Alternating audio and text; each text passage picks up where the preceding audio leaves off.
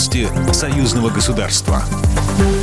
Здравствуйте, в Екатерина Шевцова. Россия и Беларусь продолжают работу над дорожными картами и этапами интеграции в рамках союзного государства. Об этом заявил пресс-секретарь президента Российской Федерации Дмитрий Песков. Есть определенная последовательность действий, есть определенный набор дорожных карт, который уже давно прорабатывается. Кроме того, в союзном договоре тоже прописана определенная последовательность и этапность действий по интеграции, цитирует его ТАСС. Песков также пояснил, что эти темы по-прежнему остаются в повестке дня, и диалог идет на разных уровнях. Рабочая группа по интеграции сформировала 31 дорожную карту, которая касается общих рынков финансово-кредитной, налоговой, таможенной, энергетической и других сфер.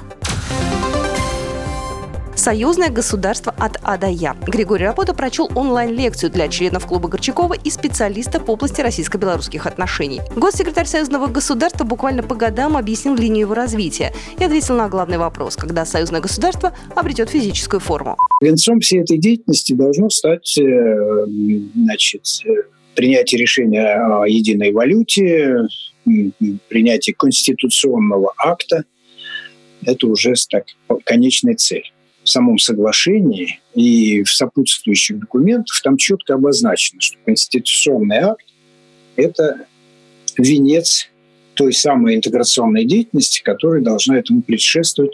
Чтобы страны могли подписать конституционный акт, им необходимо сблизить законодательство. Россия и Беларусь подписали соглашение о взаимном признании виз.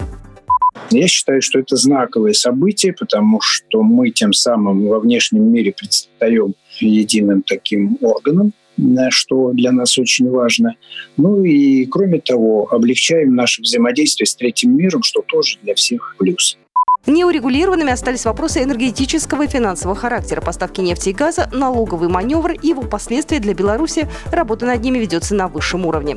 Страны уже начали нащупывать компромисс.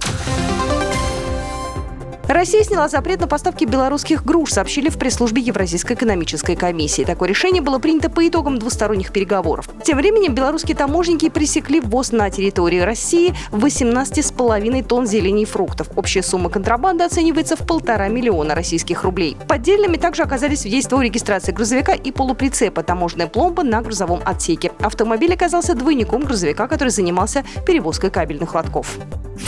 Программа произведена по заказу телерадиовещательной организации Союзного государства. По вопросу размещения рекламы на телеканале «Белрос» звоните по телефону в России 495 637 65 22. В Беларуси плюс 375 44 759 37 76. Новости Союзного государства.